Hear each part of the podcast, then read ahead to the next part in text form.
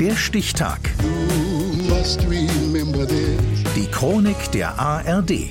2. Juli 1973. Heute, vor 50 Jahren, wurde der Leuchtturm Hoheweg entmannt. Katharina Spätmann. Seit Dezember 1856 versieht der Leuchtturm seinen Dienst. 25 Kilometer nordwestlich von Bremerhaven auf der Sandbank Hoheweg am Fahrwasserrand. Als erstes festes Leuchtfeuer in der Außenweser. Bei Flut lecken die Wellen an seinem gemauerten Fuß, bei Ebbe fällt das Land um ihn herum trocken. 1956 wird der 100. Geburtstag noch groß gefeiert mit einem Empfang.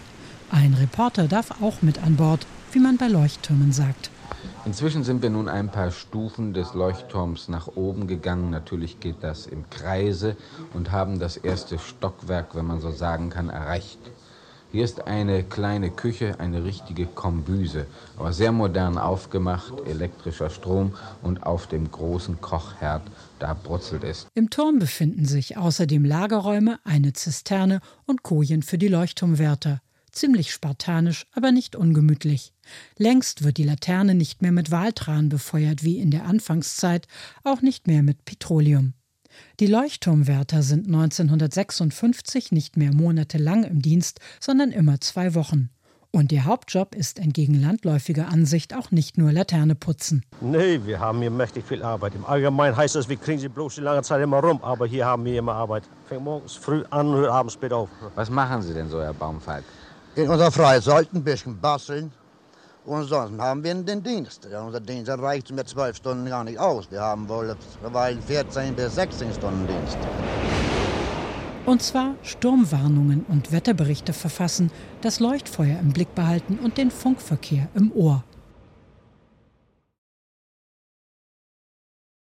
Ab 1961 gibt es auch Radar. Aber am 2. Juli 1973 gegen Mittag ist Schluss. An der deutschen Nord- und Ostseeküste wurde heute Mittag die Berufsbezeichnung Leuchtturmwärter endgültig gestrichen. Die letzte Besatzung des Hoheweg-Leuchtturmes in der Außenweser ging an Land und damit endet die Ära eines häufig von binnenländischer Romantik verklärten Berufsstandes. Die letzten Leuchtturmwärter gehen von Bord. Romantik? Ja, auch, manchmal, aber nicht nur. Es ist ja nicht nur immer Sonnenschein und gut Wetter, ne? Es ist auch ja 14 Tage, muss man sich immer von der Familie trennen, ne? in einen Turn. Mhm. Es gibt ja auch Nachteile hier. Ne? Und dann erscheint es schon nicht so romantisch wie von den Außenstehenden, wenn die hier vorbeischippern im Sommer. Ne? Sie sind also ganz froh, jetzt an Land einen Job zu bekommen? Och, froh nicht. Man hat sich hier ganz und gar auf eingestellt. Das war jetzt, solange man hier war, das halbe Leben. Der Letzte macht die Tür zu. Der Turm wird von nun an aus Bremerhaven gesteuert. Der zuständige Ministerialdirektor aus Bonn gibt per Telefon den Befehl. Das ist ein besonderes Ereignis. Ich möchte Ihnen hiermit die Anweisung geben, das Leuchtfeuer Hoheweg einzuschalten. Seitdem steht der Leuchtturm Hoheweg nun ganz allein in der Außenweser. Seit 1996 schützt eine rot lackierte Aluminiumverkleidung seinen Ziegelkörper. Der Semaphor, der einst an seinem Anleger die Windrichtung und Stärke auf Borkum und Helgoland anzeigte, wurde abmontiert und schmückt heute die Sportbootschleuse in Bremerhaven. Aber der Leuchtturm Hohweg leuchtet weiter, wenn auch ohne Besatzung. Entmannt, wie das bei Leuchttürmen heißt, seit dem 2. Juli 1973, heute vor 50 Jahren. Der Stichtag. Die Chronik von ARD und Deutschlandfunk Kultur.